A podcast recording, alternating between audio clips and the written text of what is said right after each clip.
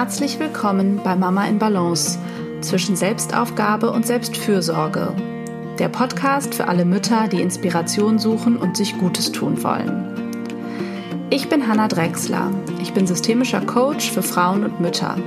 Ich gebe Einzelcoachings und Workshops und bin zweifach Mama aus Hamburg.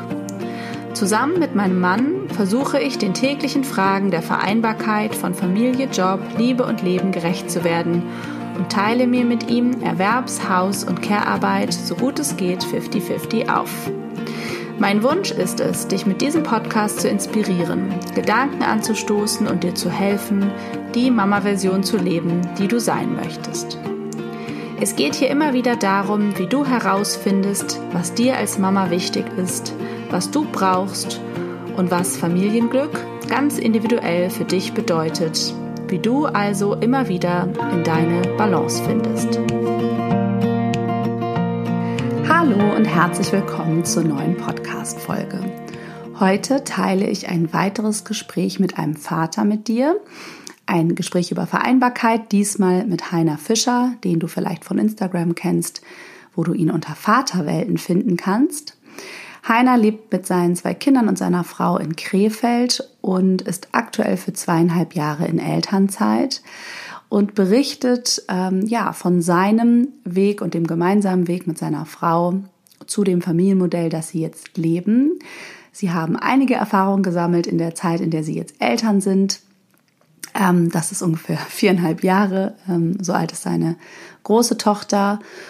Und in der Zeit haben sie verschiedene Modelle gelebt, ein, äh, mit einem sehr klassischen Modell gestartet, ähm, das sie dann in ein 50-50-Modell umgewandelt haben, wofür aber auch eine Kündigung von Heiners Job nötig war.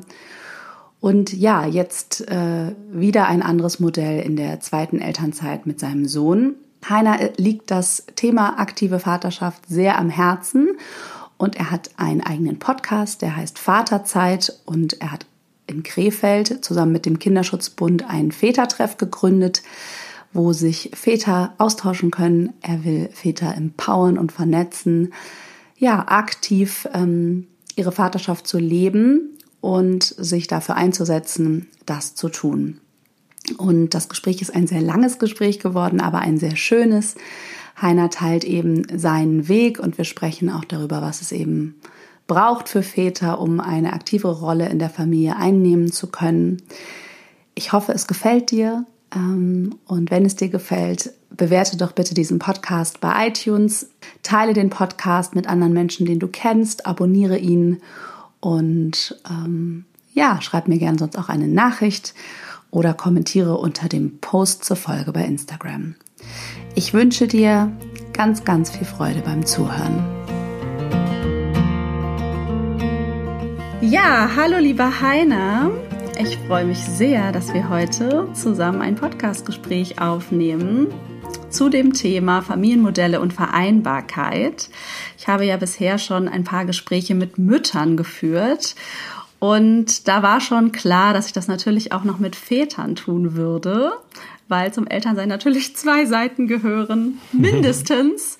und deswegen freue ich mich total, dass wir heute sprechen und du uns ein bisschen aus deinem Familienalltag und eurem Familienmodell erzählst. Herzlich willkommen. Ja, Hallo Hanna, vielen Dank für die Einladung. Ich freue mich total dabei zu sein, weil ich, verfolge dich auf Instagram schon sehr lange und ähm, finde es großartig, was du machst. Danke. Und ja, ich freue mich sehr dabei zu sein. Danke. Ja, ich freue mich auch total auf das Gespräch, weil genau, natürlich kenne auch ich äh, ja einige Eindrücke von dir von Instagram. Und das äh, genau suggeriert einem ja immer so ein bisschen, man wüsste schon äh, was über den Alltag ja. und das Familienmodell. Und wenn man dann mal drüber spricht, ist mhm. es trotzdem oft dann noch natürlich komplexer und interessanter und vor allen Dingen so alles das, was dahinter steht. Ähm, ich habe gemerkt, dass es für viele Hörerinnen und Hörer einfach auch sehr mhm. interessant ist, zu erfahren, wie kam es eigentlich zu diesem ganzen, ähm, ja, zu diesem Modell und zu dem, wie das jetzt aussieht bei euch, weil das ist ja eigentlich auch die Herausforderung oft für viele, die Absolut, in ja. vielleicht eher traditionellen Modellen leben.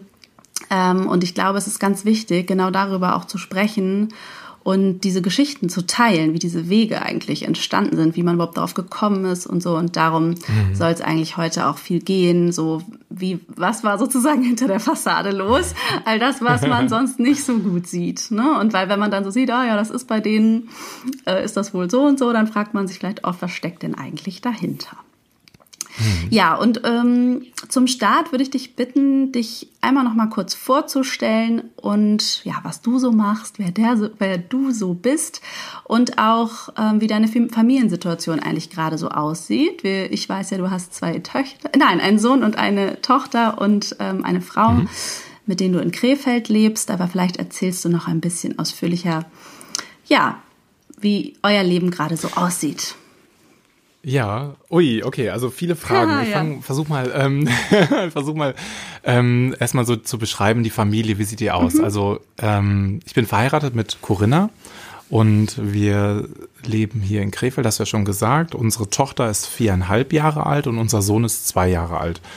Mm, ich bin in Elternzeit und sage von mir auch, dass ich Hausmann bin. Wenn ich mich irgendwo vorstelle, dann sage ich in erster Linie, ich bin Hausmann. Mhm. Ähm, das sage ich deswegen, weil ich nicht für die diese zwei klassisch, klassischen zwei Monate Elternzeit oder viele sagen ja auch Vaterzeit, was ich gar nicht so mag, mhm.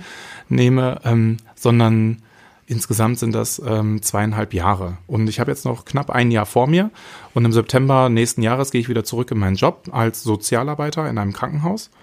Und dort arbeite ich dann Teilzeit in 20 Stunden, was ich vorher auch schon gemacht habe. Mhm. Also seit 2017 arbeite ich dort ähm, und in demselben Krankenhaus arbeitet auch meine Frau. Ich muss immer dazu sagen, nein, wir haben uns dort nicht kennengelernt. ähm, weil das immer so ein klassisches Ding unter äh, mhm. PflegerInnen und ÄrztInnen sind. Also da, das ist auch okay. Ähm, wir haben uns woanders kennengelernt.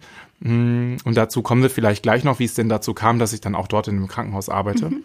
Meine Frau arbeitet als Rehabilitationspädagogin auf der Stroke und Stroke ist so die Schlaganfallstation. Dort kommen intensivmedizinisch betreute PatientInnen und werden halt dort direkt ähm, rehapädagogisch betreut. Das bedeutet, äh, sie macht ähm, Sprach- und Schlucktherapie mit den PatientInnen, wo zum Beispiel das Sprachzentrum mhm. ähm, ja, ähm, beschädigt wurde aufgrund des Schlaganfalls. Ah. Ähm, genau, das ist ein das macht sie auch in 30 Stunden ähm, Tätigkeit. Das heißt, so ab 14 Uhr sind wir dann als Familie wieder zusammen, vereint und ähm, ja, leben dann so in den Tag hinein. leben so in den Tag hinein hört sich jetzt so an, als wenn hier alles Friede, Freude, Eierkuchen ist.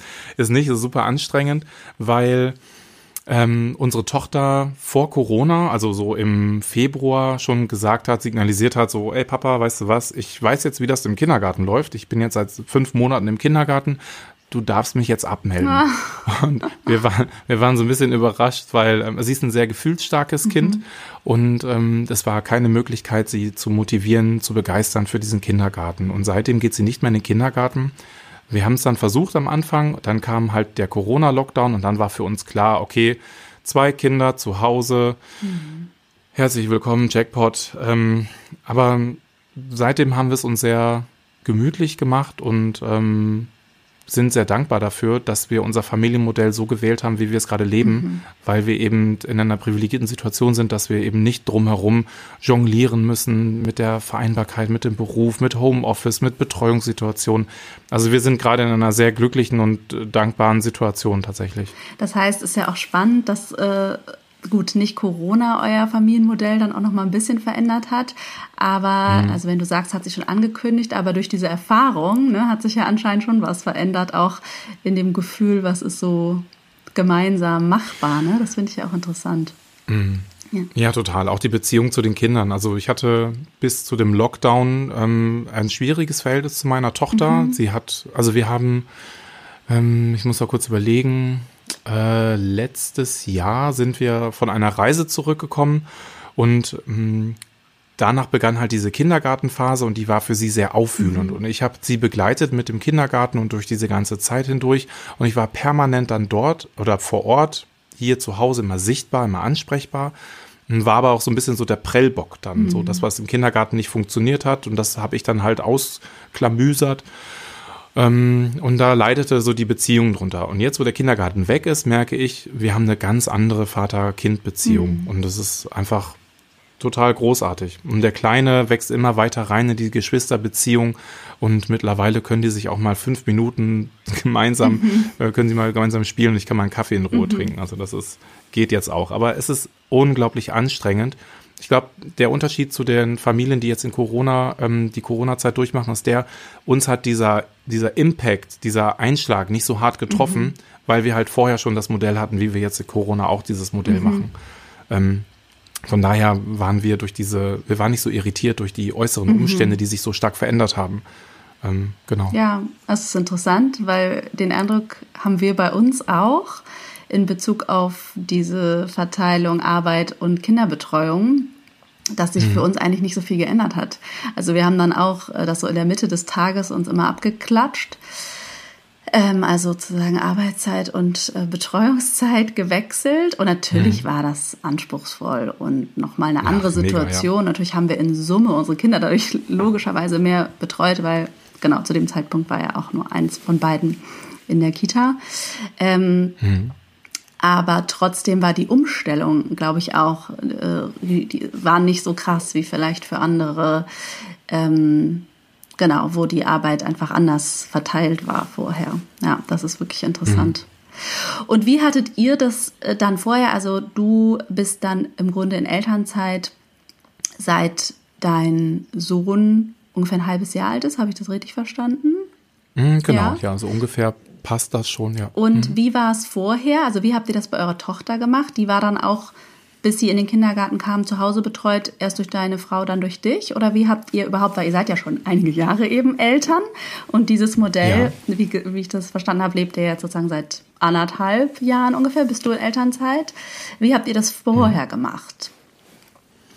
Ähm, da fange ich am besten so, eigentlich muss ich das schon tatsächlich beim Kennenlernen ja, ähm, zwischen Corinna und mir anfangen, weil ähm, oder vielleicht sogar noch ein bisschen vorher, denn ich hatte einige Beziehungen, eine Partner, einige Partnerschaften vorher und habe immer, für mich war immer klar, ich wollte früh Vater werden mhm. und oder ich sag mal auch, ich wollte auch früh wusste ich, dass ich Vater werden wollte mhm. und ich wollte es immer anders machen, als mein Vater es gemacht hat.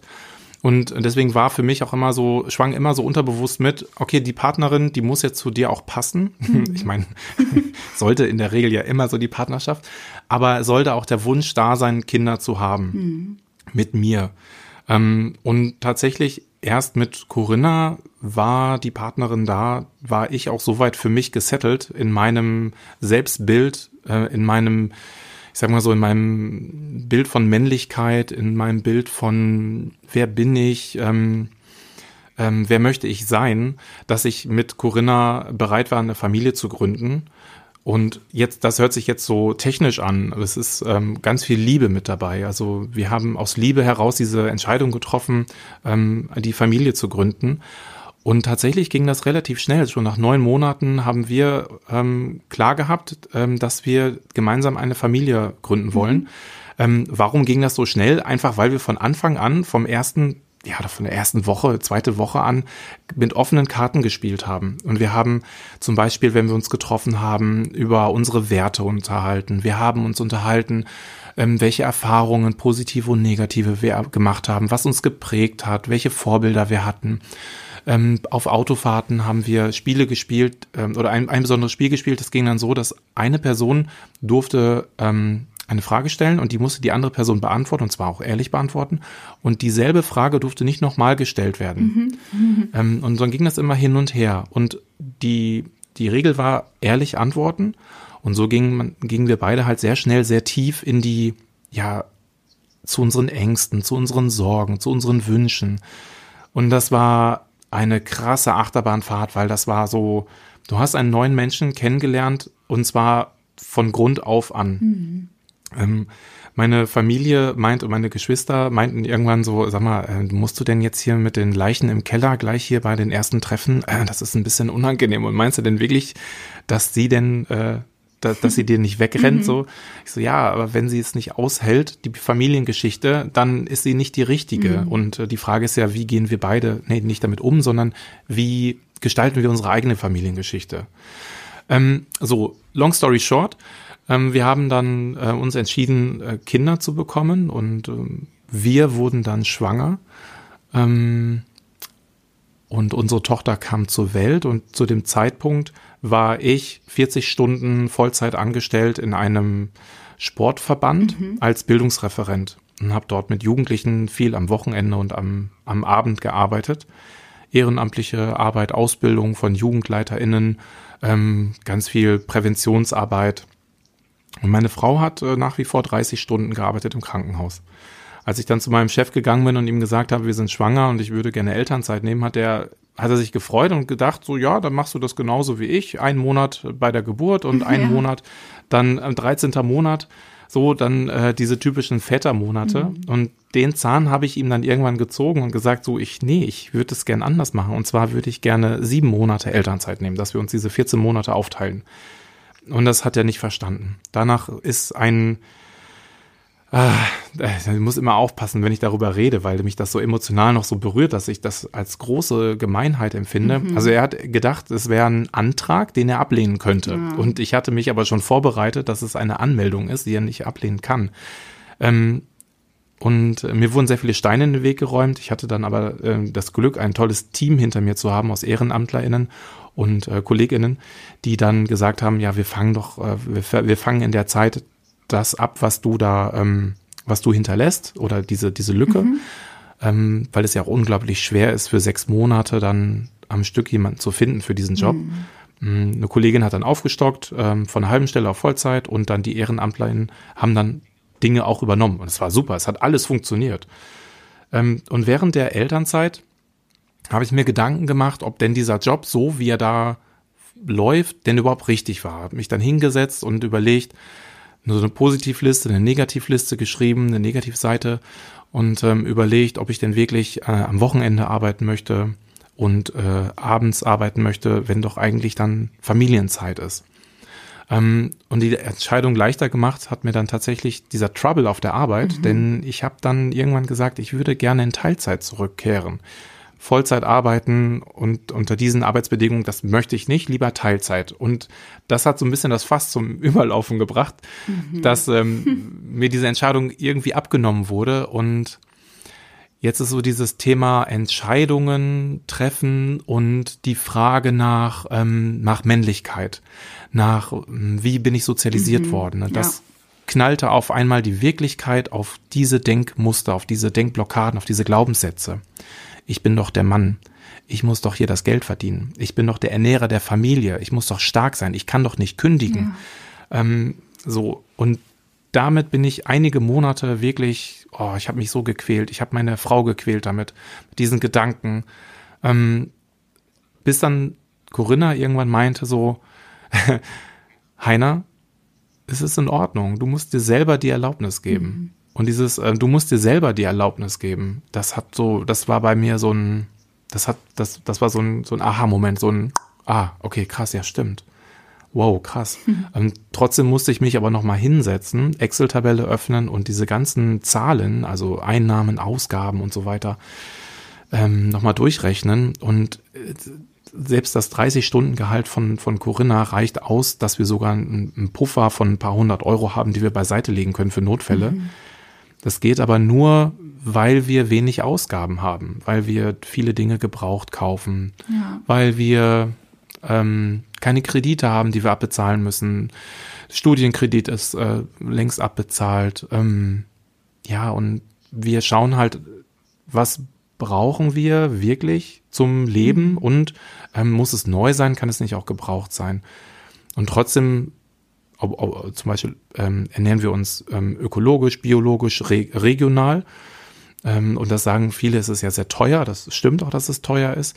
Aber wenn die anderen Ausgaben gering gehalten werden, also wenn ich mich nicht, wenn ich mir nicht jedes Mal äh, fünf Streaming-Abos kaufe mhm. oder immer mal einen neuen Laptop oder ein Handy, alle zwei Jahre ein neues Handy oder so, das ist halt auch so viel Geld, was ich dann rauspfeffer. Wofür? Also für ja. Dinge, die wir eigentlich nicht brauchen. So. Genau, und ähm, da habe ich zum Glück Corinna an meiner Seite, die genauso tickt, ähm, dass wir da relativ schnell d'accord sind. Und ähm, ich denke, wir sprechen bestimmt noch darüber, wie unser Alltag aussieht, weil ähm, es ist nicht alles so Friede, Freude, Eierkuchen, wie es dann immer so nach außen hin wirkt, weil das ist sehr, sehr viel Arbeit, mhm. unseren Alltag zu gestalten. Ja, auch diese bewusste Entscheidung eben zu treffen. Ne? Du hast da jetzt, äh, finde ich, viele Themen angesprochen. Also mhm. diese Hürden, die dann so kommen, ähm, also diese mentale Hürde ja eigentlich als allererstes, die, ähm, also ja, ich glaube, das kennen ganz viele und ich kenne das natürlich aus meinem Arbeitsalltag, aus unserer eigenen Geschichte ähm, einmal die Frage, also das ist ja einfach diese, diese kulturelle Dimension eigentlich der Prägung über Mutter- und Vaterbilder. Ich, ich persönlich glaube, es ist eigentlich die Hürde schlechthin oder ne, das, was mhm. den Menschen im Grunde am Ende des Tages im Wege steht. Ähm, und das ist eben sehr mächtig. Ne? Und das ist äh, etwas, was aber nur auf der individuellen Ebene, also zuallererst gelöst werden kann, dass man sich diese Absolut. Fragen stellt. Ne? Genau, was bedeutet das ja. überhaupt für mich, dieser Ernährer zu sein? Warum muss ich der sein? Wer sagt das? Mhm. Ne? Will ich der überhaupt sein? Wer, also wer erwartet das? Äh, vielleicht, also zum Teil erwarten das ja auch Partner und Partnerinnen. Ähm, aber genau darüber zu sprechen, ne, wie du es auch gesagt hast, sich dieser Werte und der Familienwerte eigentlich bewusst zu werden, ähm, und was hm. entsteht dann? Ja. Ne? Genau, was wird dann möglich? Für euch ist ja ganz viel möglich ja. geworden dadurch. Das ist doch spannend. Ja, total. Und das ist so, ähm, meine Frau Corinna ist äh, weiblich sozialisiert worden, also mit diesen weiblichen Glaubenssätzen und ich bin halt männlich, klassisch mhm. männlich sozialisiert worden. Und so würden wir es ja eigentlich auch in die nächste Generation weitergeben. Die, die Herausforderung ist dann, dann, wenn sich einer aber verändert und dagegen entscheidet und sagt, ich möchte es anders machen, aber dann einen Partner hat oder eine Partnerin hat, die dann aber noch in diesen Denkmustern gefangen ist, mhm. ich sage jetzt mal ganz überspitzt gefangen ist, ja. dann entstehen immer mal wieder Reibungen. Klar. Und mhm. ähm, ich habe jetzt heute noch mit jemandem gesprochen, die gesagt hat, ähm, ja, wir waren beides ähm, Studenten, Studentinnen und haben ähm, sind, sind, sind Eltern geworden und dann hat das im Studium natürlich geklappt mit der Gleichberechtigung. Das hat super funktioniert. Aber sobald dann jemand äh, den Job bekommen hat, dann war der Mann hatte dann einen besseren Job auf einmal, hat dann auch mehr verdient mhm. und dann wurde auf einmal ganz klar die Rollenverteilung wieder klassisch. Mhm. Und sie mussten sich auch ganz bewusst dazu mhm. entscheiden, mhm. gegen den Strom zu schwimmen. Und dann kommen auf einmal diese inneren Glaubenssätze, die äußeren Faktoren, die dich nochmal hinterfragen lassen. So, was macht ihr denn jetzt ja. auf einmal? Und je nachdem, wo du wohnst, ist es auch wieder eine große Hürde. Auf dem Land, auf Land ist es dann eher konversion, kon, äh, konservativer und als auf dem, in der Stadt. Und ähm, da hatten wir auch große, ja, große innere Hürden zu überspringen. Ich sogar noch größere als, als Corinna. Mhm. Ähm, ja. ja, ich denke, das liegt daran, das dass das Frauenbild an manchen Stellen oder Frauen- und Mutterbild tatsächlich schon mehr Flexibilität ähm, mit sich bringt, weil Frauen ne, so seit den 70ern Mütter sein äh, können und berufstätig sein sollen mhm. ja eigentlich schon. Ähm, ja. Und auf die Väter bezogen ist das aber ja noch nicht so. Auf die Väter bezogen ne, fängt es ja erst an. Also Väter sollen, mhm. also sehr eigentlich, genau, diese sollen natürlich auch präsente Väter ja. sein, aber vor allen Dingen die Ernährer. Und ich glaube, dieses ähm, Teil dieser Care-Arbeit, also genau, Väter sollen ja eigentlich präsent sein, aber das heißt nicht unbedingt, dass sie Care-Arbeit übernehmen, sondern eigentlich nur, dass sie irgendwie so der super Wochenend-Daddy oder so sind. Ne? Das ist so, finde ich, so ein Bild, was so medial sehr geprägt ja. ist. Ähm, Genau, und das ist interessant. Natürlich, das ist, finde ich, bestätigt, was du sagst. Dieses mhm. ist es sozusagen für die Väter vielleicht an manchen Stellen noch schwieriger, dieses, diese Frage von Männlichkeit und was, genau, mhm. was hat das mit dem Vatersein Absolut. zu tun? Das clasht oft noch mehr als die Frage von Weiblichkeit und Berufstätigkeit, die clasht auch, ne? Aber das fällt erstmal oft mhm. nicht so auf, weil Frauen sich da auch sehr an die Strukturen äh, anpassen, oft, glaube ich. Ja. Absolut, ja. Und du hast als Frau einen Fürsorgevorsprung. Allein durch die Sozialisation, mhm. dass dir das zugesprochen wird, aber auch dadurch, dass du als Jugendliche vielleicht Babysitterin warst. Mhm. Oder dass, wenn Kinder im Raum waren, dass dann eher gesagt wurde, komm, geh du mal mit den Kindern spielen. Während Jungs dann Fußball gespielt haben oder eben nicht diese Care-Arbeit, Fürsorgearbeit, Denkarbeit mit übernommen mhm. haben. Helfen im Haushalt früher. Ne? Das war eher klassisch weiblich geprägt. Also meine Schwester hat immer mitgeholfen, wusste, wie die Spülmaschine funktioniert, wusste auch, wie die Waschmaschine Waschmaschine funktioniert, aber mich hat man da gar nicht erst herangeführt mhm. und ähm, ich habe auch kein Interesse daran ähm, entwickelt. So zum Bierholen in den Keller durfte ich dann gehen, hatte ich irgendwann aber auch die Schnauze voll. Ähm, und bei, bei Frauen heutzutage ist es so, sie sind super ausgebildet, sind besser in der Schule im Durchschnitt. Ähm, mehr Frauen gehen auf die Uni als Männer. Und du hast einfach diese Entwicklung bei Frauen, die Frauenförderung, äh, die Emanzipation und die, der Feminismus haben dafür gesorgt, dass einfach die Frauen ähm, ähm sehr, also ähm, zurück in den, in den Job mhm. oder im Job überhaupt richtig fest Fuß fassen. Ja. Ähm, und jetzt andersherum, und es gibt, oder andersherum, nee, nicht nochmal andersherum, sondern nochmal zurück, ähm, es ist die Forderung nach Frauenquoten und nach äh, stärkeren Anreizmodellen für Frauen, ähm, dass sie halt auch in Vorstände reinkommen, in Führungspositionen, dass diese gläserne Decke durchbrochen wird. Ja. Und das ist absolut richtig. Und mittlerweile gibt es diesen Turning Point, dass es auch dieser Fokus der Anreizmodelle auch auf Väter gerichtet mhm. wird. Und das finde ich absolut richtig, denn ja. Väter haben eben nicht diese, diese, diese Kompetenzen an Fürsorgearbeit erworben in ihrer Biografie. Mhm. Das, das, das, das ist ein entscheidender Faktor, der, der fehlt ähm, und der so schnell gar nicht erwerbbar ist, weil wann hat der Mann denn in seiner Biografie Zeit, ähm, zwischen Schule und Studium oder Schule und Ausbildung und dann ähm, diese Kompetenzen zu erwerben. Ja. Und da braucht es Anreizmodelle und die müssen staatlich gelenkt werden, dass es Männern zugesprochen werden kann, auch eine bewusste Zeit zu nehmen, in Elternzeit zu gehen mhm. und nicht nur an, für zwei Monate. Und alle Männer feiern sich auf einmal dafür und die Politik klopft sich auf die Schulter und sagt, ja, 40 Prozent der Männer nehmen Elternzeit, ja. Mhm. aber viele vergessen, es sind nur zwei Monate und meistens sind es zwei Monate, wo die Frau auch zu Hause ja. ist. Und wie soll der Mann da die Kompetenzen erwerben, wenn er im Grunde nur mitläuft? Und ähm, Deswegen ist so eine Forderung, wenn wir den Fokus setzen, darauf ähm, Anreizmodelle für Frauen zu schaffen, in äh, Führungspositionen reinzugehen, dann brauchen wir auch Anreizmodelle für Männer in Führungspositionen mhm. zu Hause ja, reinzugehen. Super Punkt. Ich finde auch, also ganz klar ist ja auch, dass das sich total bedingt. Ähm, also, dass das im Grunde so gespiegelt ist und da wir, also diese, wenn Frauen sozusagen mehr in diese Berufswelt gehen, äh, oder ich glaube, dass es äh, wichtig für unsere Gesellschaft wäre, dass Frauen mehr in verantwortungsvolle ähm, mhm. äh, Positionen sozusagen kommen. Und genauso wichtig ist, dass Männer, genau wie du sagst, in verantwortungsvolle Positionen zu Hause kommen, ähm, weil das natürlich zu einer Balance im gesamtgesellschaftlichen Sinne führen würde. So ist es das einfach gerade überhaupt nicht in Balance.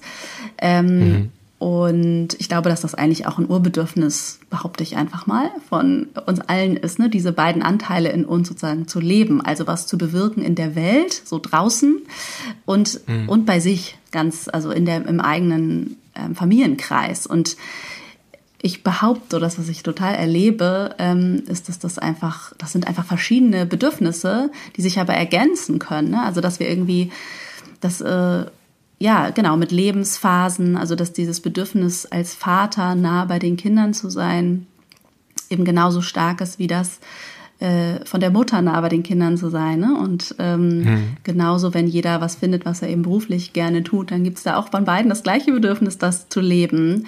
Und dass das eben, ja, das ist eben was Gelerntes, ähm, wie viel man das tun darf. Ne? Oder wie, hm. ähm, wie sehr man sich eben damit identifiziert. Und wie du sagst, glaube ich auch ganz doll, das ist diese Identifikation, die wird gelernt. Ne? Und ähm, das finde ich spannend, auch nochmal in Bezug auf das, was würdest du sagen, was hast du über dich und das Vatersein gelernt, seitdem du es intensiver, sag ich mal, betreibst. Ich meine, du hast es dann ja von Anfang an sehr intensiv betrieben, würde ich jetzt mal sagen. Du hattest ja dann gar keine Phase, in der du irgendwie mehr abwesend warst und dann plötzlich viel mehr zu Hause warst, oder? Du warst dann ja eigentlich die ganze Zeit sehr präsent. Ähm, mm, ja, ja, fast richtig. Ja, also die erste Zeit tatsächlich bis zu, also die, ähm, als unsere Tochter dann sieben Monate alt wurde, bin ich ja dann in Elternzeit gegangen und diese sieben Monate ähm, habe ich meine Tochter kaum gesehen, ah. ähm, weil das ähm, oder sechs Monate mhm. waren. Ne? Ein erster Monat Geburt habe ich ja Elternzeit genommen, dann sechs Monate gearbeitet und dann die sieben Monate, äh, sechs Monate wieder Elternzeit genommen, dass wir insgesamt auf sieben Monate kommen. Oh, dieses Rechnen. Ja. Ähm, und die Zeit dazwischen, die sechs Monate, wo ich gearbeitet habe, 40 Stunden mhm. am Wochenende okay, ja, ja. Ähm, abends. und abends mhm. so, da war ich in die, da waren wir in diesem klassischen Rollenbild. Mhm. Ähm, der Vollzeiternährer, der Papa, äh, ich aber total unglücklich damit mhm. und ich wollte da raus, ich wollte das nicht. Ähm, habe einfach nur die Zeit herbeigesehnt, endlich bei meiner Familie zu sein und dann auch ähm, Elternzeit zu mhm. haben und dann es richtig, richtig zu genießen und auch anders zu machen. Und dann war es auch noch so, dass meine Frau Überstunden hatte und Urlaubsabbau hatte. Das heißt, wir haben einige Zeit lang, ein paar Wochen gemeinsam Zeit zu Hause verbracht und ich habe aber bei mir so eine innere Unruhe gemerkt, so, ach, jetzt lass mich doch mal selber, jetzt lass mich doch mal meine mhm. Erfahrung machen, jetzt, oh, jetzt komm, boah, ich, wann ist dieser Tag da, dass sie arbeiten geht und ich endlich mhm. mit diesem Kind alleine meine Erfahrung machen kann? Dass es nachher Faktoren gibt, die für ähm, aktive Vaterschaft sprechen. Mhm. Es gibt so vier Faktoren, ja. die wichtig sind. Und eine, ein Faktor ne? ist halt diese, nee, nee, nee ein, ein, ein Faktor ist, ähm, ähm, äh, ach Gott, ähm, Kompetenzen, also so, Selbstkompetenzen, so. ist, ist ein Faktor. Ich dachte, du wolltest und, sagen, dieses, dass man alleine in Elternzeit ist, weißt du, dass das sozusagen ja auch ah, dazu okay. führt, dass man, aber das ist wahrscheinlich dieser Faktor, dass man, dass es dazu führt, dass man das später gleichberechtigter aufteilt, weil die Väter sozusagen, wie genau. du sagst, viel eingearbeiteter ja, sind genau. und sonst sich gar nicht einarbeiten ja, können. Ja, das macht total ja, Sinn. Genau. Ja, genau. Und diese ähm, ähm, also damals wusste ich noch nicht, dass das genau ein, ein Punkt ist, der mich da so auf diese aktive Vaterschiene mhm. gebracht hat, diese Selbstkompetenzen, mhm. dieser Erwerb von Selbstkompetenzen. Und genau das, was du gerade gesagt hast, je länger ein Vater in Elternzeit ist, umso höher kompetent fühlt er sich mhm. und umso höher ist die Wahrscheinlichkeit, dass er nach der Elternzeit auch seine Arbeitszeit reduzieren mhm. möchte. Ähm, Gibt es so Zahlen, die sprechen davon, 85 Prozent der Väter möchten, ähm, sobald sie Vater sind, ähm, mehr Zeit mit ihren Kindern verbringen, aber nur 25 Prozent der Vätern gelingt das. Mhm. Und wenn man sich jetzt überlegt, wie viele Väter überhaupt Elternzeit nehmen und wie viele davon überhaupt länger als zwei Monate Elternzeit, dann ist der Wert wirklich immer noch mhm. viel zu gering. Mhm. Ja. Ja, das ist interessant. Und also, du hattest ja so ein paar Hindernisse genannt, ne? Also, oder so manchmal Knackpunkte, die für dich, also dieser Satz mhm. von Corinna, du musst es dir erlauben oder du darfst es dir erlauben, diesen Job mhm. aufzugeben. Und dann hattest du noch das Bedürfnis, das alles so durchzurechnen, um auch sicherzustellen, dass auch alles gut geht. Oh ja. Wo, wobei du ja sogar dir, also du hattest ja wahrscheinlich vor, dir einen neuen Job zu suchen. Du hast ja nicht, also ihr habt ja gar nicht überlegt, dass du komplett zu Hause bleibst, oder? Sondern es war nee, ja. Doch. Ach so, doch, ja, doch. okay. Ah, nee, spannend. Nee, ja, doch, tatsächlich. Okay, weil ich hatte nee, so also verstanden, dass du, äh, weißt du, dass du nochmal durchgerechnet hast, wie reicht's und äh, genau, okay, alles klar. Nee, gar nicht mal. Also wir haben zwar Rücklagen gehabt, das wäre auch kein Problem gewesen, aber da, da zu dem Zeitpunkt war es, ähm, also Nee, anders. Also wir haben Rücklagen gehabt, das war kein Problem gewesen und das war auch kein Problem. Ähm, ich habe dann für mich aber entschlossen, so ich möchte jetzt ein bisschen Ruhe im Karton haben. Ich möchte mich jetzt nicht nochmal gedanklich auf eine veränderte Suche einstellen. Ich möchte mich nicht aktiv bewerben. Ich möchte jetzt erstmal ein bisschen die mhm. Zeit mit meiner Familie okay, verbringen. Ja. Denn nochmal so die Verbindung zurück als Jugendlicher, als junger Erwachsener. Ich wollte ja immer Kinder haben. Und wenn ich jetzt habe ich schon die mhm. Möglichkeit zu Hause zu bleiben, so, oh, wie geil ist das denn? Und sicherlich hat auch ein Grund, ähm, ist ein Grund, die Auseinandersetzung mit meinem eigenen Vater, denn ich hatte keinen sichtbaren, ansprechbaren Vater und ich sage immer, mein Vater ähm, oder ich möchte es anders machen, als mein Vater es gemacht hat. Eben weil er körperlich vielleicht anwesend war, aber er war nicht so da, dass er Zeit mit uns verbracht hat, so aktive Zeit. Mhm. Ähm, und das ist sicherlich auch ein, ein, ich sag mal so, ein Prozess mit meiner eigenen Biografie, nochmal so diese Aufarbeitung, dass ich sage, okay, ich möchte es anders machen. Ob ich es besser mache, weiß ich nicht, aber ich möchte eine Zeit lang wirklich mal zu Hause sein und Hausmann mhm. sein. Und wann kann man das denn schon mal mhm. machen, um sich mal auszuprobieren, ähm, wenn nicht jetzt? Und der Zeitpunkt passte so perfekt. Ich habe mir selber die Erlaubnis gegeben, ich habe aktiv gekündigt und habe mich dann schon gedanklich in diesem ja, als Hausmann gefühlt und mich dann auch so tituliert, ja, ich bleibe jetzt erstmal zu Hause. Und dann kam tatsächlich ähm, Corinna und sagte, im Krankenhaus werden Sozialarbeiter gesucht, weil ähm, es eine onkologische Station gibt, die neu aufgebaut wird und dort werden noch SozialarbeiterInnen gesucht, die ähm, dort so psychosoziale Beratung mhm. machen, Sicherung von finanziellen materielle Sicherung und so weiter.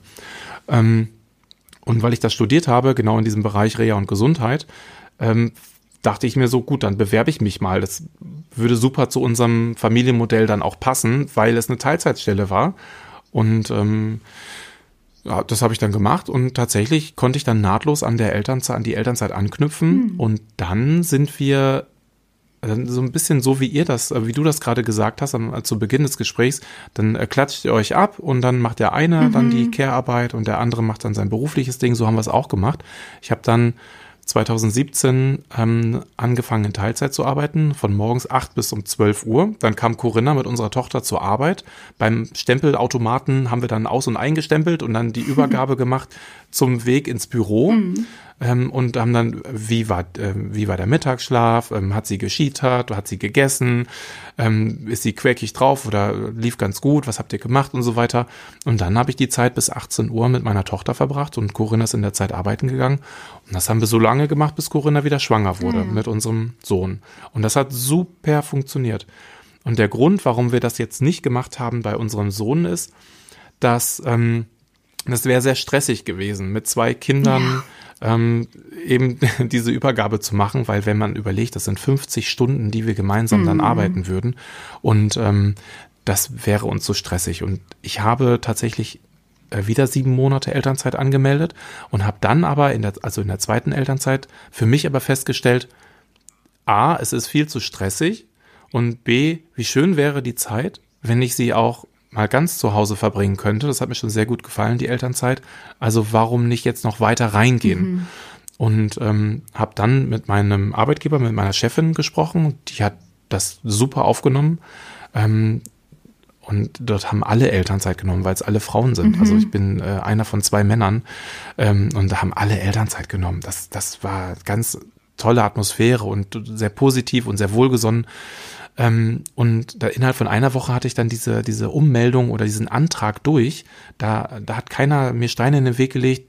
Also super. Mhm. Und ah, das ist so ein schönes Gefühl, einfach zu wissen, die freuen sich, wenn ich wiederkomme, die freuen sich, dass ich in Elternzeit bin. Ähm, und einfach ein schönes Gefühl. Und das lässt mich so meine Elternzeit auch mal richtig genießen und nochmal ganz anders ähm, fokussieren. Und ich weiß, es ist ein super Privileg zu wissen, nach dieser Zeit kann ich wieder arbeiten gehen oder gehe ich wieder in einen sicheren, unbefristeten Job und das ist einfach toll. Toll. Ja, mich interessiert jetzt auf jeden Fall brennend, wie ihr euch auch organisiert, weil du hast ja eben schon gesagt, mit der, der Tochter habt ihr euch da richtig abgeklatscht. Da hattet ihr dann auch hm. eine Wochenarbeitszeit von 50 Stunden, oder? Ja, ja, genau. Und es ist ja schon, also ich finde, du wirst wahrscheinlich gleich noch was dazu erzählen, habt ihr irgendwie zusätzliche Hilfe? Also wenn man das komplett selber macht, ähm, führt es ja dazu, dass man sich sozusagen selber dann, also dass man nie so richtig parallel, also unter der Woche nicht parallel betreut. Ähm, und das mhm. bedeutet ja schon auch viele Absprachen. Also du hast ja von diesem kurzen Check-in-Übergabe gesprochen. Das ist, war anscheinend ein tägliches Ritual.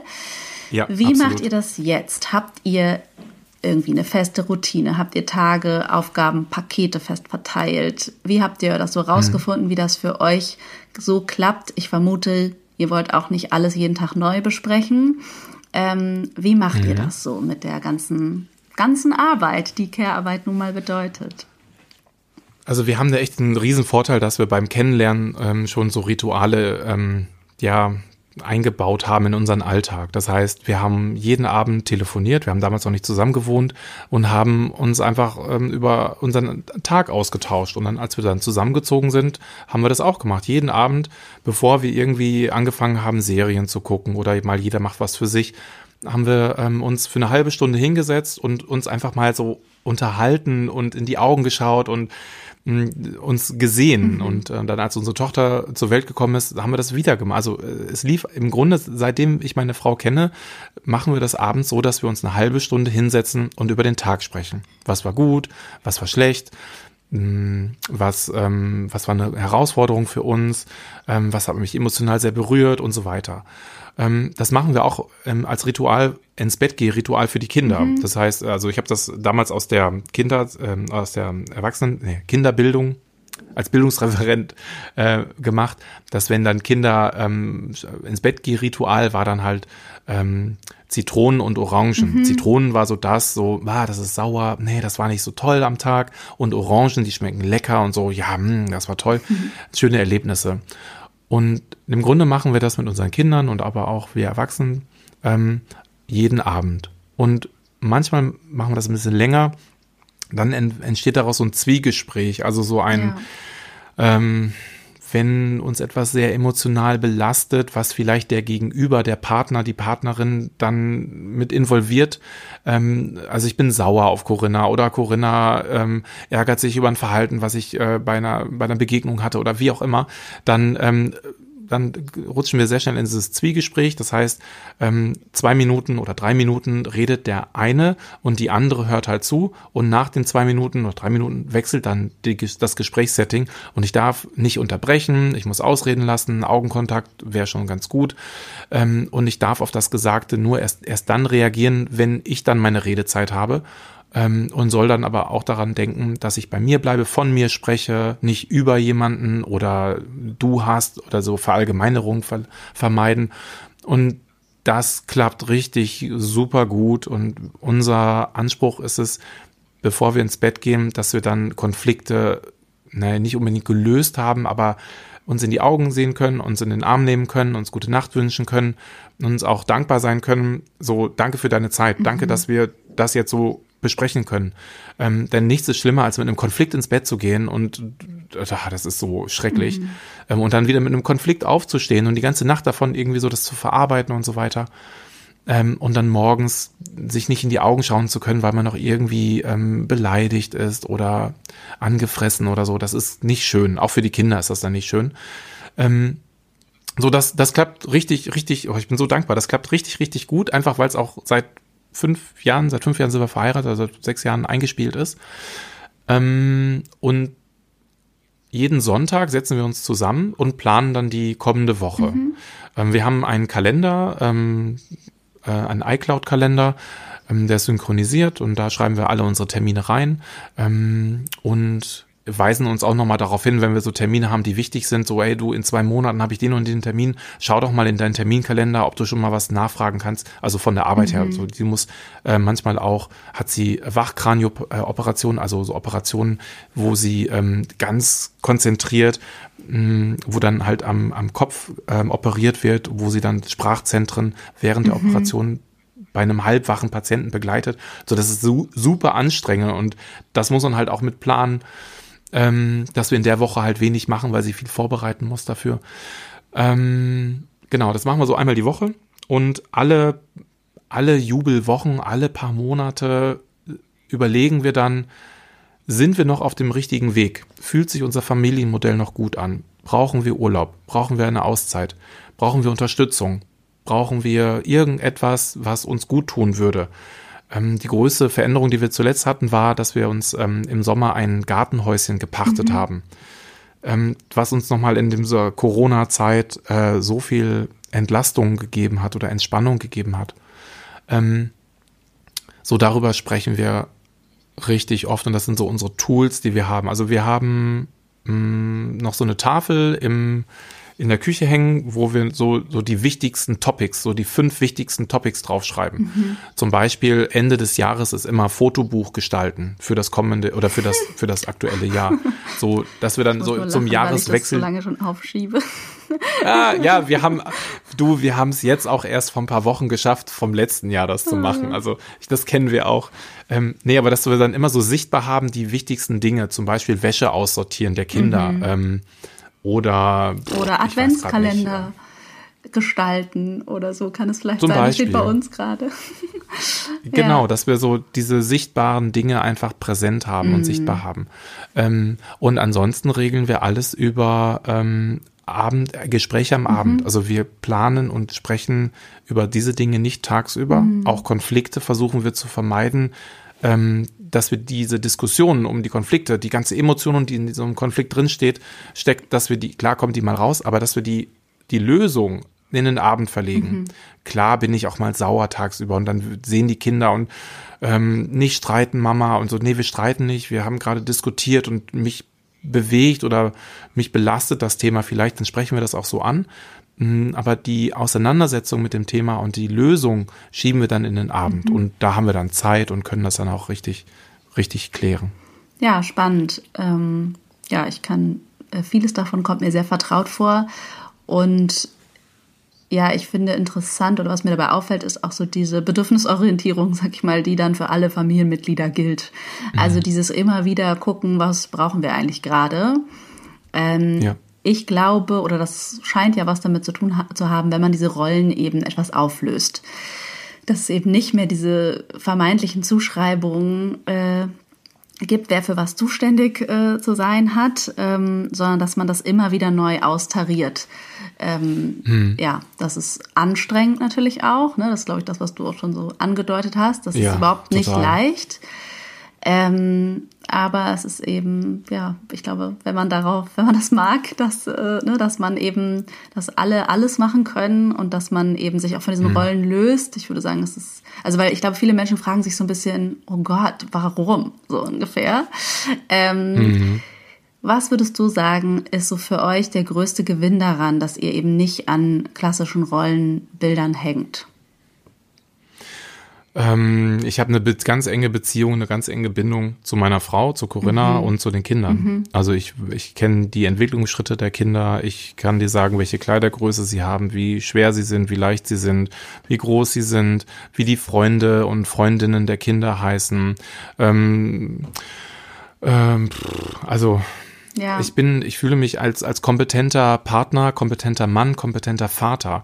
Also mir kann keiner was vormachen, ähm, wenn ich mich mit anderen Vätern unterhalte, die dann äh, am Wochenende mit den Kindern äh, einkaufen gehen, damit die Frau äh, mal die kind, keine Kinder hat. Mhm. So, ähm, und äh, wenn ich mich so mit denen unterhalte, dann höre ich da heraus, sie würden es gerne halt auch anders haben ähm, und wünschen sich das so sehr. Ähm, und ich merke dann so für mich, ich bin unglaublich dankbar dafür, dass ich diesen Weg gewählt habe, dass ich das wirklich dann auch richtig leben kann. Mhm. Diese, äh, diese, diese, diese Kompetenzen. Also hm, mein Horizont hat sich unglaublich geweitet. Streit zu schlichten zwischen den Kindern, Bedürfnisse zu erkennen, ähm, auch Wünsche von Bedürfnissen zu unterscheiden, in Aushandlungsprozesse zu gehen mit den Kindern, Kinder zu sehen als, ähm, ja, also ich oder ich sehe mich als Bildungsbegleiter für die Kinder. Mhm. Ich hasse das Wort Erziehung, mhm. weil da so viel Ziehen drin steht und Bildungsbegleiter ist so für mich, ich begegne dem Kind auf Augenhöhe und dieses, das ist so ausgelutscht, dieses auf Augenhöhe einem Kind begegnen. Du kannst einem Kind nicht auf Augenhöhe begegnen, weil du doch der Erwachsene mhm. bist. So, ja, klar ist da so ein Machthierarchie, Gefälle ist da natürlich auch da.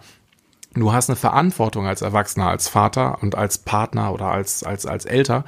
Ähm, trotzdem begegnen, muss ich mich ja auf Augenhöhe begegnen und das Kind da abholen, wo es gerade kognitiv gerade mhm. ist, wo es motorisch ist und darf es nicht überfordern, sondern ich, ich darf es natürlich irgendwo fordern und begleiten.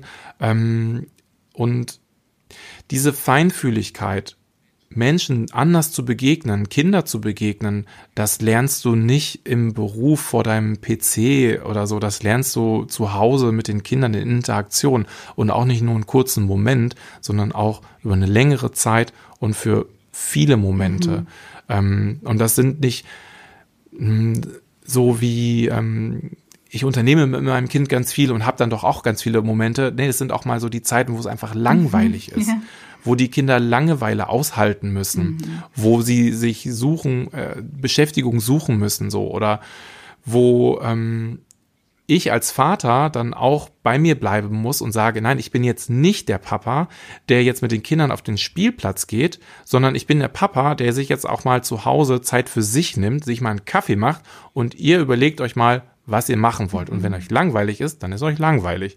Dann habt ihr die Möglichkeit, euch was zu suchen zum Spielen. Und da so, ähm, ich habe so ganz viel Selbstkompetenz, ähm, auch so eine, so eine Selbstwirksamkeit für mich selber nochmal erfahren.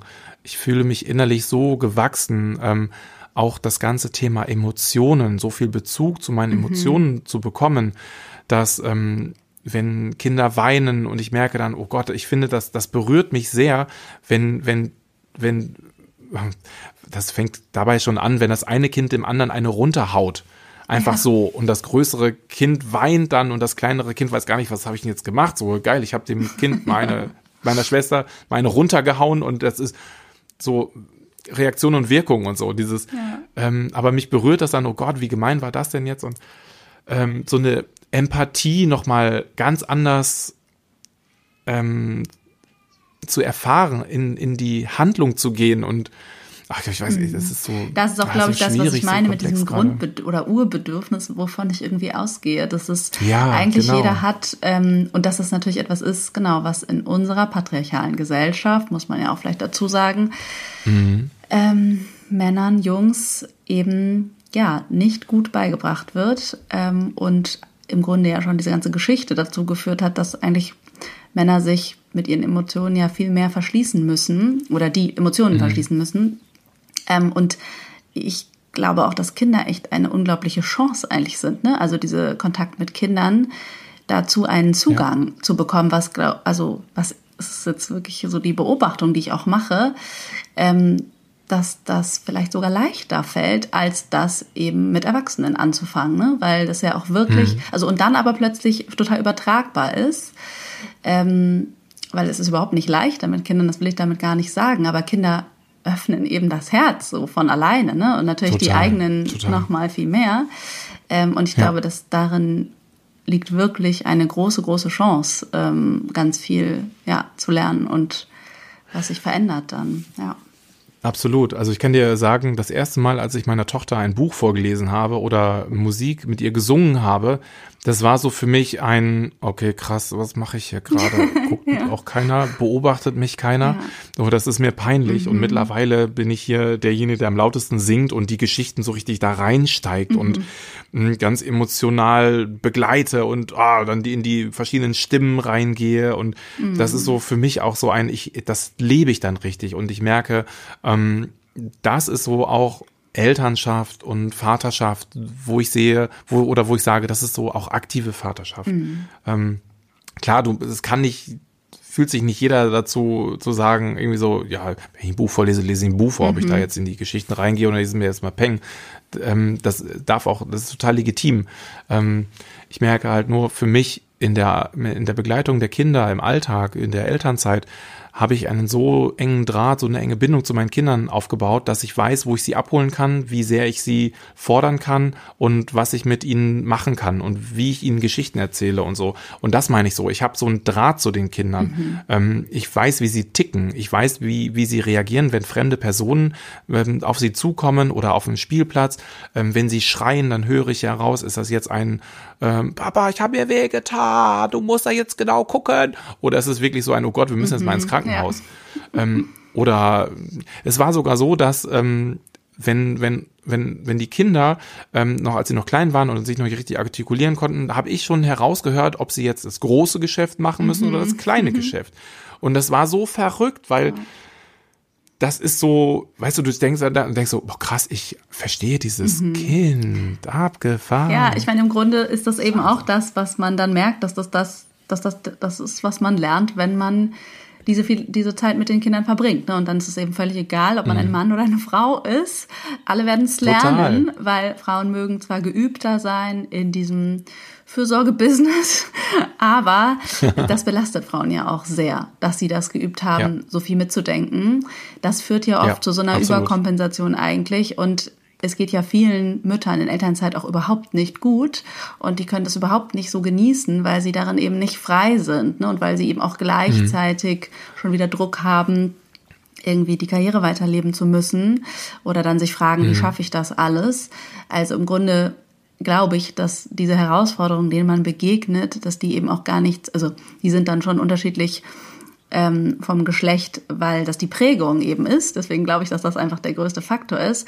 Aber menschlich gesehen sind diese äh, äh, Erlebnisse einfach total gleich. Ne? Und das ist, ähm, ja. das zu erleben, glaube ich, was hast du ja auch gesagt, dass es dich so mit Corinna verbindet. Und das kann ich auch total nachfühlen, dass das auch eben ein großer Verbindungsfaktor oder auch, wie sagt man, langfristige Investition in Beziehung. Also da findet ja die ganze Zeit Beziehung Total. statt.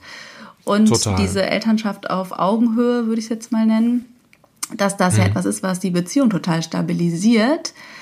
Ich habe auch das Gefühl, das wird oft total unterschätzt oder dass das da so weit denkt man oft am Anfang nicht, wenn man anfängt, ja. vielleicht auch das erste Mal Eltern zu werden und die Elternzeiten zu planen und so, dann ist einem das nicht bewusst.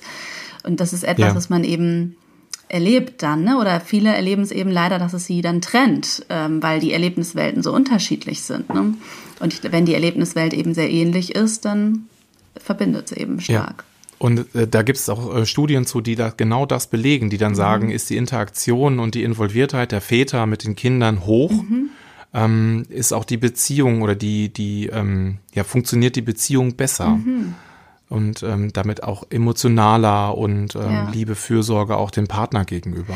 Ja, interessant ist und, ja auch dieses Vorurteil, muss ich kurz sagen, dass, dass Männer ja, also dass es ja diese Idee gibt, ich bin nicht mehr männlich, wenn ich in diese Care-Arbeit gehe. Und ja. da, ich hatte neulich mal irgendwo so einen Slogan gelesen, äh, Männer, die putzen, sind sexy, Männer, die sich um Kinder kümmern, sind sexy. Irgendwie, da waren so ein paar Sachen, das waren so Postkarten, das fand ich großartig. Ah, okay. Weil das ja auch, ne, das ist ja auch so eine Idee eigentlich nur, hm. ähm, wer das überhaupt meinen würde. Aber ähm, ja, das hat auch wieder was mit Prägung zu tun am Ende. Ne? Also bin ich sozusagen eine Frau, die das Gefühl hat, oder also Mann und Frau, die in einer Beziehung leben, mhm. die eher das Gefühl haben, wir, wir brauchen diese klassischen Rollen, um uns attraktiv zu finden. Das ist eine interessante Ebene, finde mhm. ich. Oder ganz im Gegenteil, ähm, ja, macht es uns eher unglücklich und finden wir das sehr attraktiv, wenn ich eine zum Beispiel beruflich erfolgreiche Frau habe oder sehr attraktiv, wenn ich einen Mann habe, der gesagt hat, hast du gesehen, dass ich das Bad geputzt habe, weißt du? Also es ist doch mhm. interessant. Ja, ja. Das ist ja auch wieder so total, ja, ähm, ja die Prägung am Ende. Total. Ah, dieser Klassiker mit dem Bart, ja, absolut. Hm. Ich muss dazu sagen, ähm, Corinna und ich, wir teilen uns ja hier den Alltag gleichberechtigt auf. Also wenn ich jetzt hier davon erzähle, dass ich zu Hause bin, Hausmann bin und so, dann denken ja viele, ja, dann machst du ja auch alles. Mhm. Und so ist es ja nicht. Also wir haben ähm, das, was ja, man so als Mental Load, als Denken, Mitdenken und ähm, die Care-Arbeit, die Fürsorgearbeit, ähm, was man so bezeichnet, das ist ja so in klassischen traditionellen Familienbildern, wo dann der Mann als Haupternährer mhm. und die mhm. Frau vielleicht höchstens Teilzeit, ähm, wo dann der Mental Load bei 90 Prozent vielleicht bei der Frau ist und bei 10 Prozent nur beim Mann. Das ist nicht auf 50-50 bei uns reduziert, nur weil wir beide jetzt äh, das gleichberechtigt aufteilen, sondern ähm, es ist eher so bei 75 Prozent bei ihr und bei mir auch. Mhm. Ähm, das heißt, wir haben permanent Aushandlungsprozesse im Kleinen, ähm, über Dinge, an die wir denken und uns dazu motivieren, es irgendwo aufzuschreiben oder nochmal daran erinnert zu werden. Und dann haben wir es aber beide im mhm. Kopf. Und es ist über den ganzen Tag, über die ganzen Wochen sind es immer Dinge, also frag Corinna, sie weiß es, frag mich, ich weiß mhm. es. Ähm, auch über die, über die Begleitung unserer Kinder. Also ich informiere sie, wie der Vormittag war. Oder wenn ich mal meine Auszeit habe, dann weiß ich, wenn ich wieder zurückkomme, wie der Nachmittag zum Beispiel war. Und das darf man nicht außer mhm. Acht lassen, dass der Mental Load nicht einfach weniger wird. Er verteilt sich einfach nur ähm, und es bleibt aber relativ hoch. Ja, das stimmt. Weil, ähm, mhm. ne, und das ist so, so, eine, so eine Falle, in die man halt geraten kann. Ja, ich finde es gut, dass du es nochmal sagst, weil das wäre auch eine Frage von mir gewesen. Ähm, wo du sozusagen jetzt in Elternzeit bist, ob du auch mehr Hausarbeit zum Beispiel leistest, weil das ist ja was, was von Frauen in Elternzeit oft erwartet wird. Mhm. Ähm, habt ihr das, das irgendwie anders verteilt oder äh, wie macht ihr das? Ähm, wir machen das so, dass wir Zuständigkeiten äh, festgelegt haben, weil wir fest, also wir haben auch festgestellt, dass äh, wenn wir unsere Stoffwindeln, mit denen wir gewickelt mhm. haben oder auch jetzt aktuell noch wickeln, aber immer weniger, ähm, dass die ähm, aufgehängt werden, gewaschen werden müssen. Also erst waschen, dann aufhängen, dann falten ähm, und dann müssen diese Stoffwindeln auch immer mal wieder neu gekauft werden oder nachgekauft werden. Mal ist die Poolbeschichtung nicht richtig, ähm, dann ist, äh, kommt da Wasser auf Feuchtigkeit durch. Ähm, dann müssen diese Einlagen und so weiter. Und es gibt verschiedene Wickeltechniken und so. Und das war so für uns beide ähm, da sind wir uns dann manchmal in die Quere gekommen. Dann äh, nachts wickelt man äh, mit zwei Wick, ähm, mit zwei Einlagen und so weiter. Also das ist so ein bisschen, wo ich dann mehr, gemerkt habe für mich, okay, krass, das ist mir jetzt gerade zu viel. Das ist mir ein bisschen too much. Ähm, ich, das würde ich gerne abgeben. Ähm, und Corinna ähm, hat für sich gesagt, sie möchte gerne das mit der Wäsche machen, aber was heißt gerne mit der Wäsche machen, sie möchte ja. das mit der Wäsche machen, weil sie für sich ein System hat ähm, und ähm, da sich so richtig fokussieren kann und dann auch so als Expertin mehr oder weniger für die Wäsche der Kinder. Also ich meine jetzt nicht die gesamte Wäsche, sondern die Kleidergrößen, mhm. sowas sortieren mhm. und so, ne? Ähm, so Wäsche allgemein machen wir gemeinsam. Das heißt, Waschmaschine anstellen und achten darauf, dass Waschmittel gekauft werden muss. Ähm, die Wäsche teilen nach, ähm, wir, wir machen es einfach, wir machen nur 40 Grad und 60 Grad. Und vielleicht mal die Bettwäsche. Wir machen nicht jetzt weiß, bunt, mhm. schwarz, Socken, Kochwäsche oder sowas. Das machen wir gar nicht. Ähm, das würde, ich wüsste auch gar nicht, wie ich das in meinen Alltag unterbringen soll. Oh, krass. Also, Entschuldigung, wenn das andere Leute machen. Ich, also, es ist alles eine Frage von Prioritäten. Ich, wir, nein, nicht nur das, aber es ist so, wow, krass. Ich finde das echt krass. Ähm, Hut ab. Nee, und dann habe ich zum Beispiel gesagt, okay, ich äh, kümmere mich um das Badezimmer, um die Hygiene, um die Hygieneartikel, auch um die, ähm, um das, um die Sauberkeit im Badezimmer.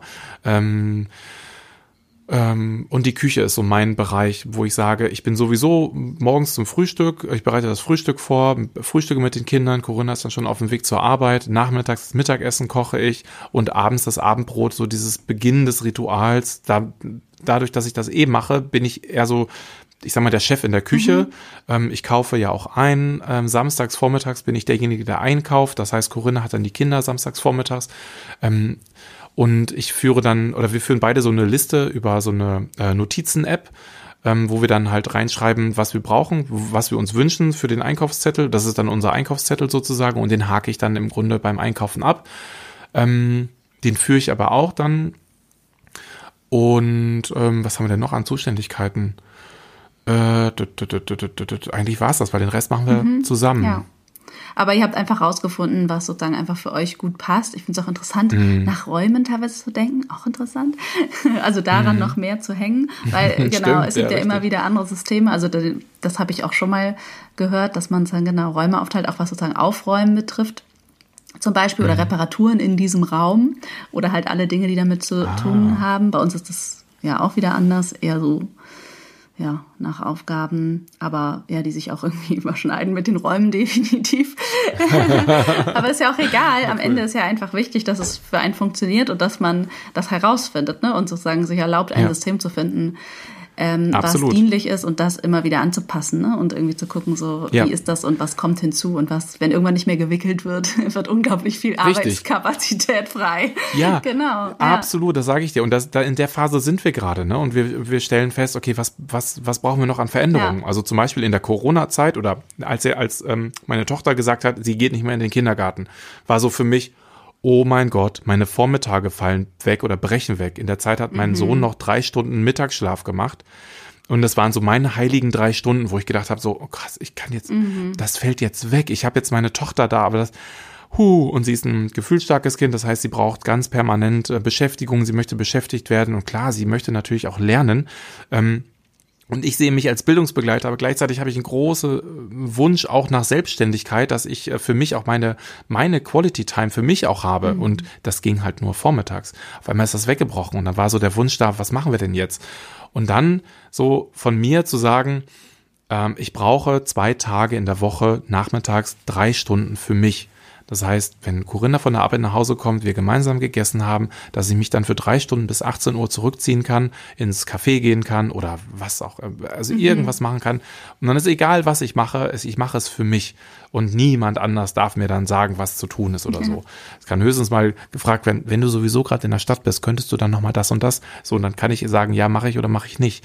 Ähm, aber das habe hab ich gemerkt, boah, das war so eine große Entlastung für mich. Das war so ein Auftanken, endlich so ein, so ein Aufatmen. Ah, richtig toll, weil das auch zu einer Zeit war, äh, also der Nachmittag, wo ich dann auch mal Freunde anrufen konnte, die vielleicht arbeiten mhm. normalerweise, mit denen ich mich mal unterhalten kann. Vormittags war das so gar nicht möglich. Mhm, oder mal in Ruhe Texte zu schreiben, mal nicht am Babyphone, das, mit dem Ohr am Babyphone. Das hätte ja auch sein können, dass der Kleine dann doch wach wird und so. Und das fiel dann weg. Und das war so für mich ein, ah, großartig, boah, danke. Und dann, weil wir ja gleichberechtigt sind, ähm, hat Corinna halt auch ihre zwei Tage in der Woche. Ähm, und wir sind jetzt aber auch so flexibel, dass wir sagen, wir legen das nicht auf dienstags und donnerstags fest, sondern wir schauen halt am Sonntag, wann passt es mhm, wie rein. Ja.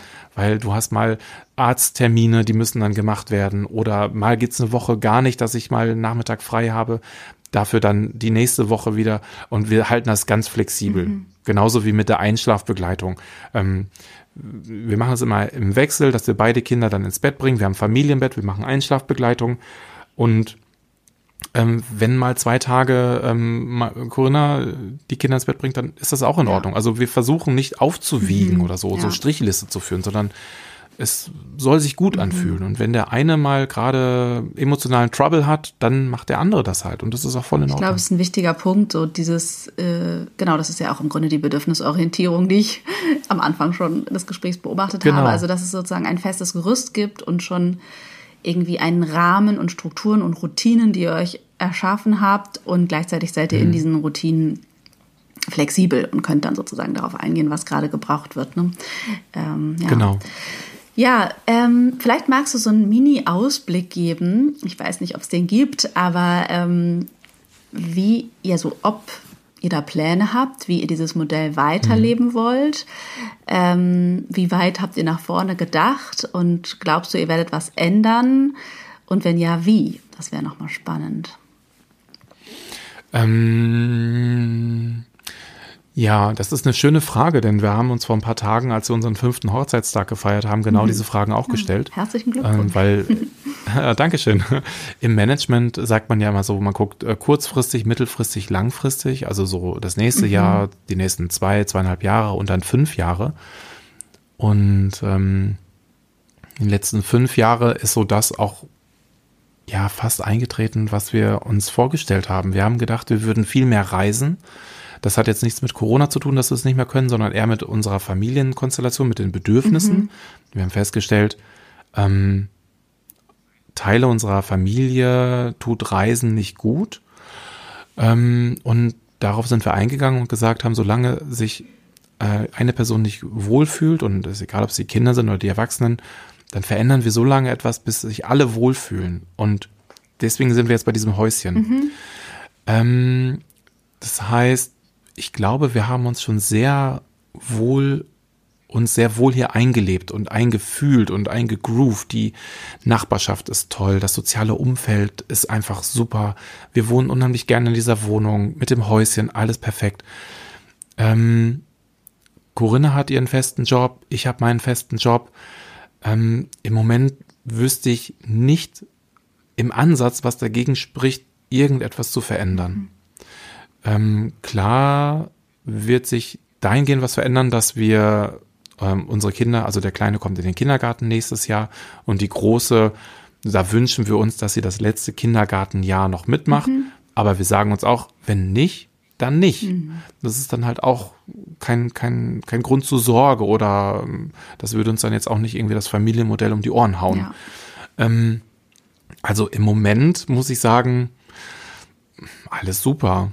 Also ich wünsche mir natürlich, dass die, die emotionale Belastung, dass die weniger wird, dass, dass, ähm, die, die, dass die Begleitung nicht mehr so intensiv ist, dass die Kinder lernen, sich auch ähm, selber zu regulieren, noch stärker in äh, Aushandlungsprozesse dann Lösungen zu finden, ähm, dass sie mir nicht am Rockzipfel, mhm. Rockzipfel ganz bewusst Rockzipfel ja. hängen, ähm, sondern dass sie ähm, auch verstehen, wenn es gerade reicht, wenn ich ähm, mal in Ruhe auf die Toilette gehen möchte oder wenn ich jetzt mal duschen möchte.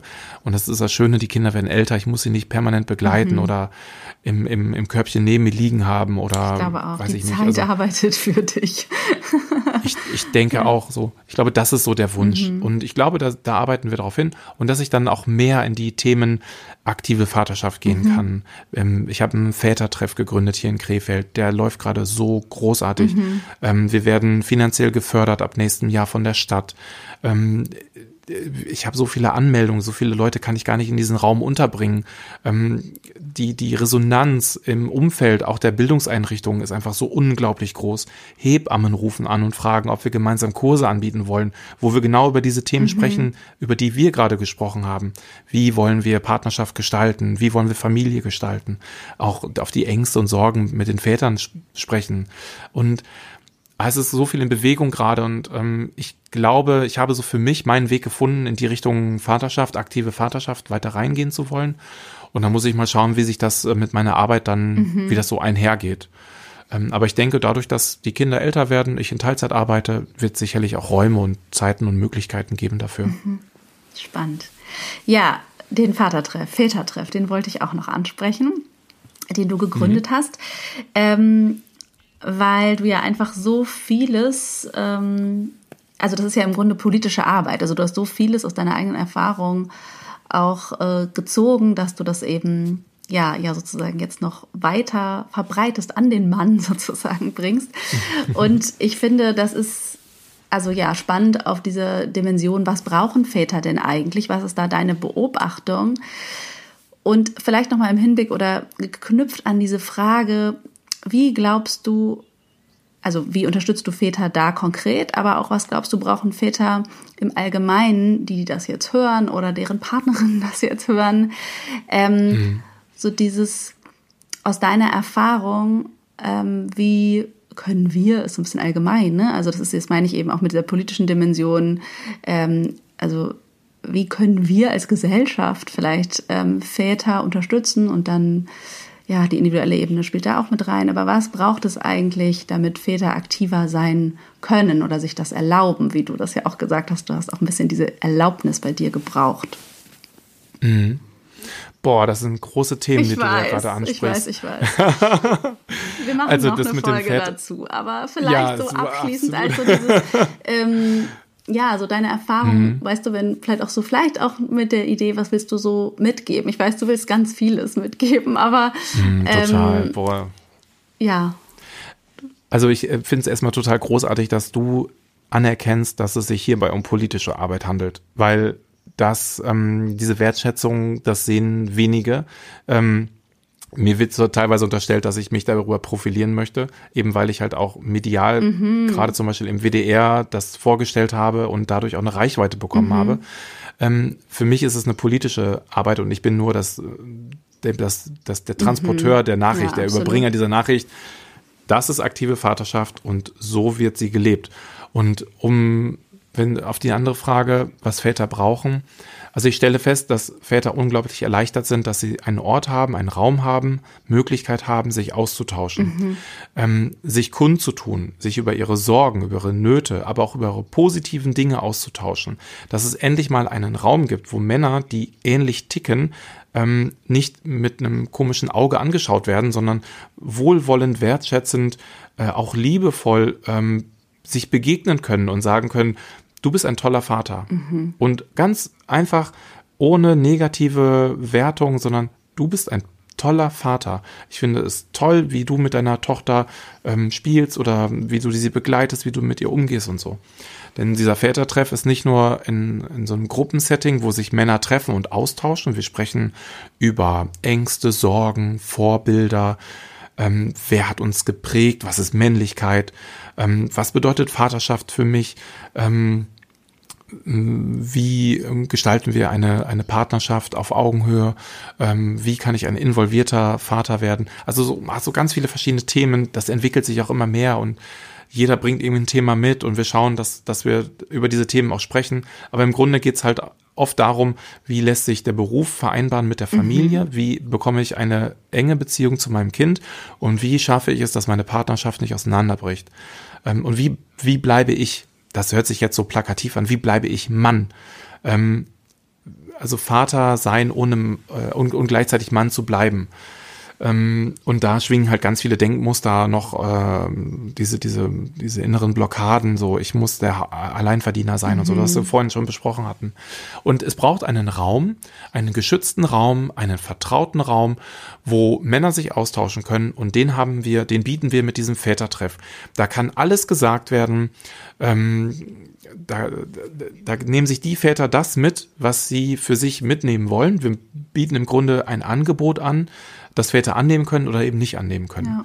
Und jetzt die nächste Frage war so, was braucht die Gesellschaft oder was braucht es, um so Vaterschaft vielleicht sichtbarer zu machen, auch aktiver zu machen, um Väter zu motivieren, aktive Vaterschaft zu leben?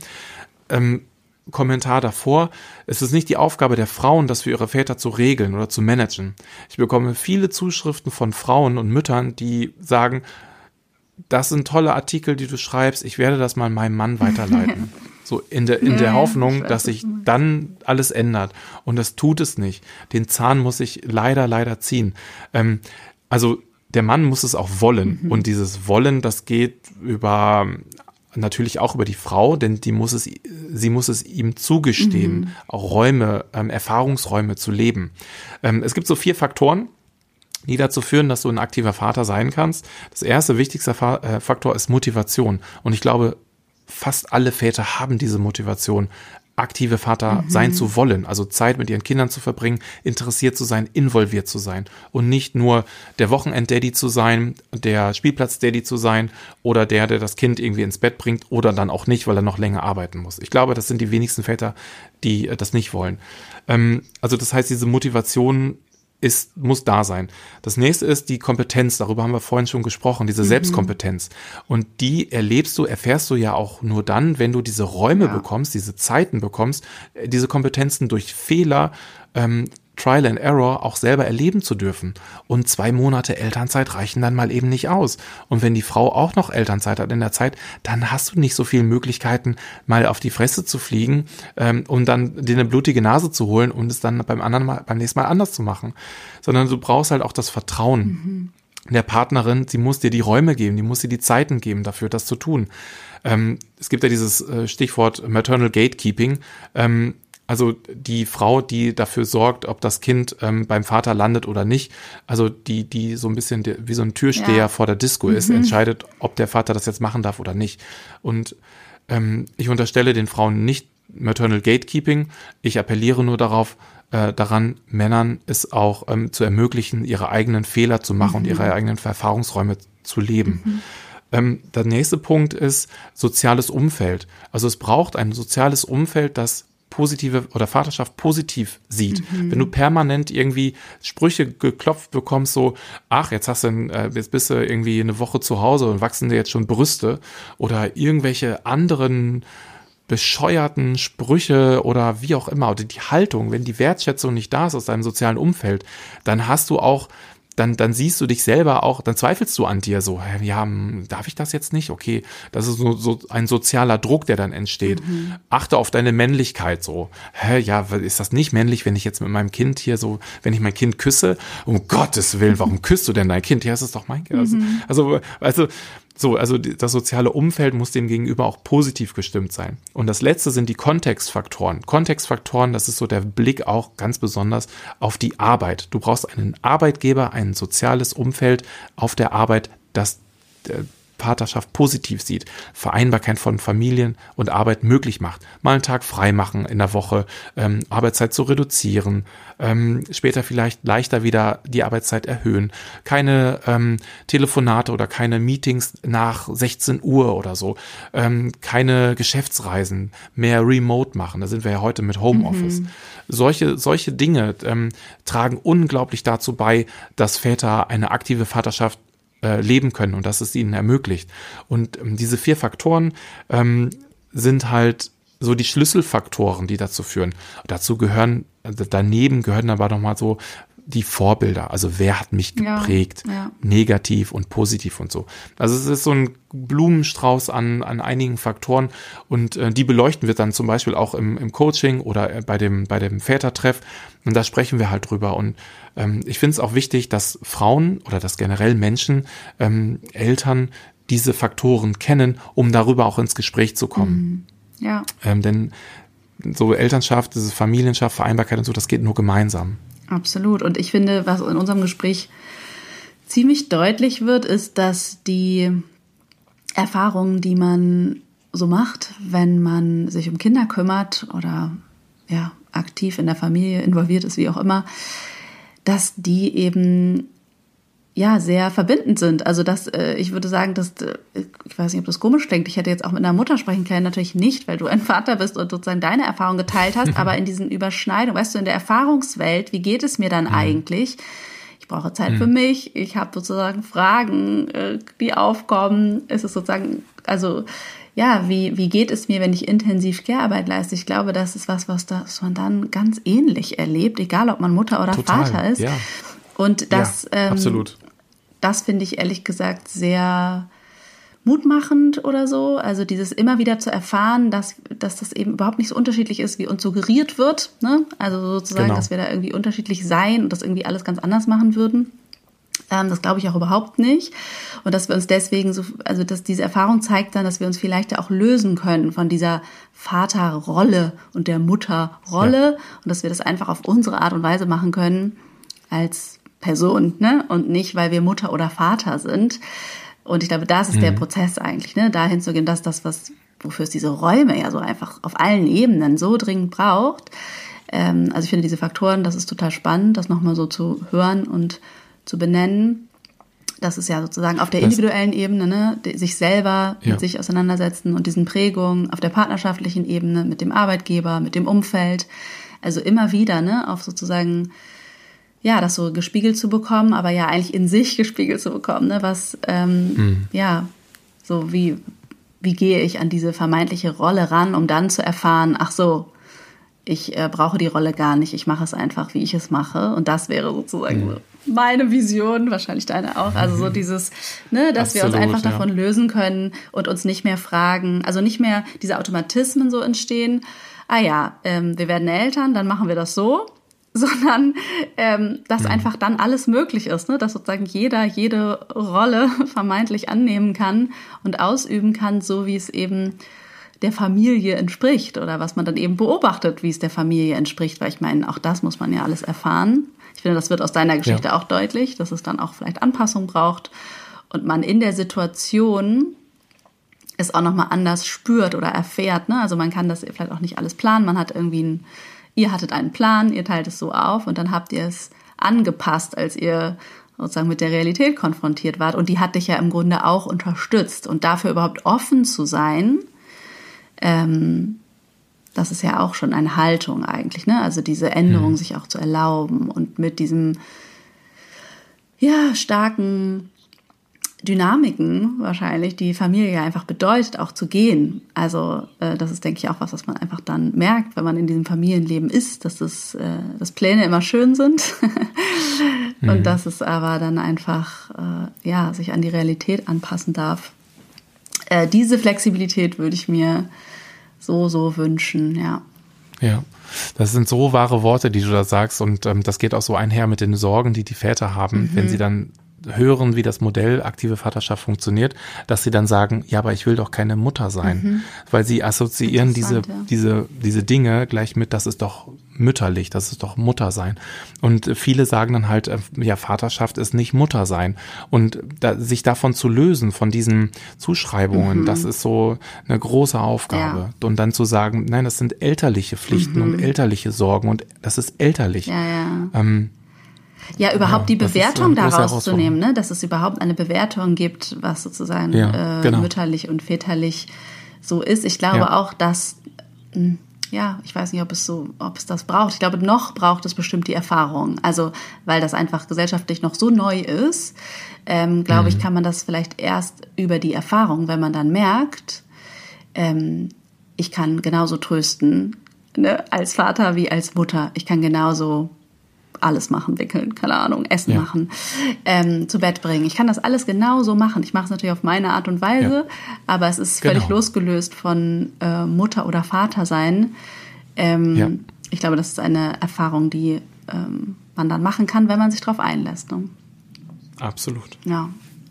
Ach Mensch, ja, also ich könnte auf jeden mhm. Fall noch ein paar Stunden weiter quatschen und das war auch, glaube ich, so ein dichtes Gespräch, wo noch so viel drinsteckt, wo man auf äh, verschiedenste Ebenen ja. noch viel ausführlicher eingehen könnte. Und gerade diese, ja, also es ist eben diese individuelle Ebene, hm. diese Ebene, was brauchen die Arbeitgeber, also was brauchen wir von den Arbeitgebern, was brauchen wir ähm, an politischen Rahmenbedingungen, aber letztendlich steckte da auch mhm. sehr viel drin, würde ich sagen, was du gesagt hast, was man raushören kann, ohne dass ich diese Frage vielleicht explizit zum Beispiel, also teilweise gestellt habe, hast du dazu ganz viel ja. gesagt. Und ähm, ja, ich danke dir von Herzen für dieses Gespräch und äh, finde das wirklich, ja, also einfach total interessant, diese Erfahrungen zu teilen. Und das ist eigentlich auch meine Erfahrung, dass, dass es für viele Menschen einfach spannend ist, diese Wege so zu hören. Und was hat das, also wie mhm. seid ihr diesen Weg gegangen? Was hat es mit euch gemacht? Das ist noch, ähm, ja, das macht es so lebendig, ne? Dann was, was vielleicht oft so abstrakt erscheint. Ja. Also danke dir für deine Ach, liebe Zeit. Hanna. Ja, ich danke dir, dass ich so die Vaterschaft, die aktive Vaterschaft einfach sichtbarer machen durfte ähm, über deine Podcast-Episode hier. Das ist also vielen lieben Dank dafür. Ja, danke.